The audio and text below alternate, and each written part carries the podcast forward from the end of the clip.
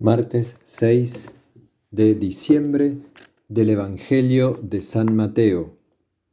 En aquel tiempo dijo Jesús a sus discípulos, ¿qué os parece? Suponed que un hombre tiene cien ovejas. Si una se le pierde, ¿no deja las noventa y nueve en los montes y va a buscar de la perdida? Y si la encuentra, en verdad os digo que se alegra más por ella que por las noventa y nueve que no se habían extraviado. Igualmente, no es voluntad de vuestro Padre que está en el cielo que se pierda ni uno solo de estos pequeños. Palabra del Señor. Muy queridos hermanos, hoy la parábola de las 99 que están en el redil y de la ovejita perdida dentro del contexto del Evangelio de San Mateo está dirigida principalmente a los pastores. No es no tiene la formalidad de San Lucas en el capítulo 15 de expresar la misericordia de Dios con los pecadores, que está dirigida a los escribas y fariseos que murmuraban de Jesús porque atendía, comía y, y se acercaba a los pecadores. Aquí, en cambio, la conclusión nos dice que es voluntad de vuestro Padre que está en el cielo que no se pierda ni uno solo de estos pequeños. Vale decir que, lo primero, que la ovejita que se perdió pertenece al redil. Y esto nos da a pensar, porque muchas veces estamos atentos a las misiones, a los que no conocen todavía a Jesús, pero hoy es urgente que vayamos a buscar a la ovejita perdida, la que pertenece al redir de la iglesia, la que ha dejado de practicar su fe, la que no vive su vida sacramental, que ciertamente es débil, es pequeña, es uno de los pequeños, aquellos que quizás no han recibido una fuerte formación doctrinal o un, un ejemplo fuerte, un testimonio de una comunidad eh, fervorosa, y eh, ellos son débiles o son pequeños.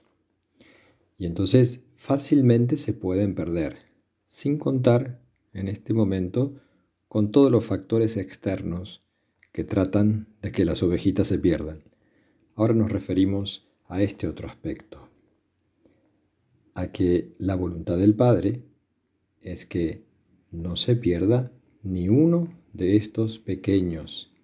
Si vamos un poco para atrás en este capítulo, al comienzo del 18 de, de San Mateo, eh, Jesús había dicho que mm, tenemos que convertirnos, que hacernos como los niños, como los pequeñitos, y ciertamente que tiene una doble dimensión el ser pequeño. Por un lado, la dimensión social, de que un niño no tiene derechos, en aquella época el niño no cuenta socialmente, y por otro lado, el pequeño, el niño, es aquel que sabe o que aprendió aclamar a Dios, Abba, papá, padre. Esos dos aspectos son fundamentales en la enseñanza de Jesús. Entonces, nuestra misión es buscar esas ovejas, traerlas al redil, sabiendo que el Padre está preocupado, Dios Padre está preocupado por aquellas que se han alejado. Y el mismo Jesús, que es el buen pastor, es capaz de dejar 99 en el monte por buscar a una.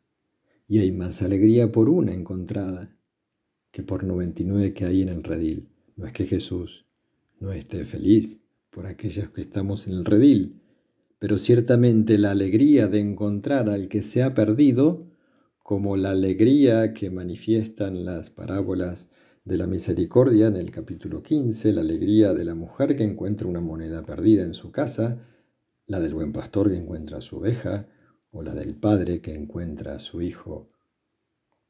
La alegría nos tiene que movilizar, es decir, el darle una alegría, una gran alegría a nuestro Padre, Dios, de poder traer, aunque sea una, no se nos pide atraer el mundo entero a la iglesia.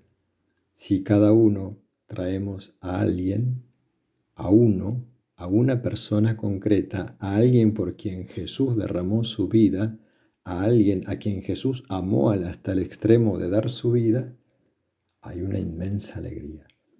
Y ciertamente que en el apóstol, eh, cuando logra, con la gracia de Dios, claro está, con la oración y con la penitencia, que una ovejita vuelva al redil, vuelva a llamar a Dios Padre y vuelva a vivir la vida en Cristo, ciertamente que debe ser de las alegrías que más planifican nuestro corazón.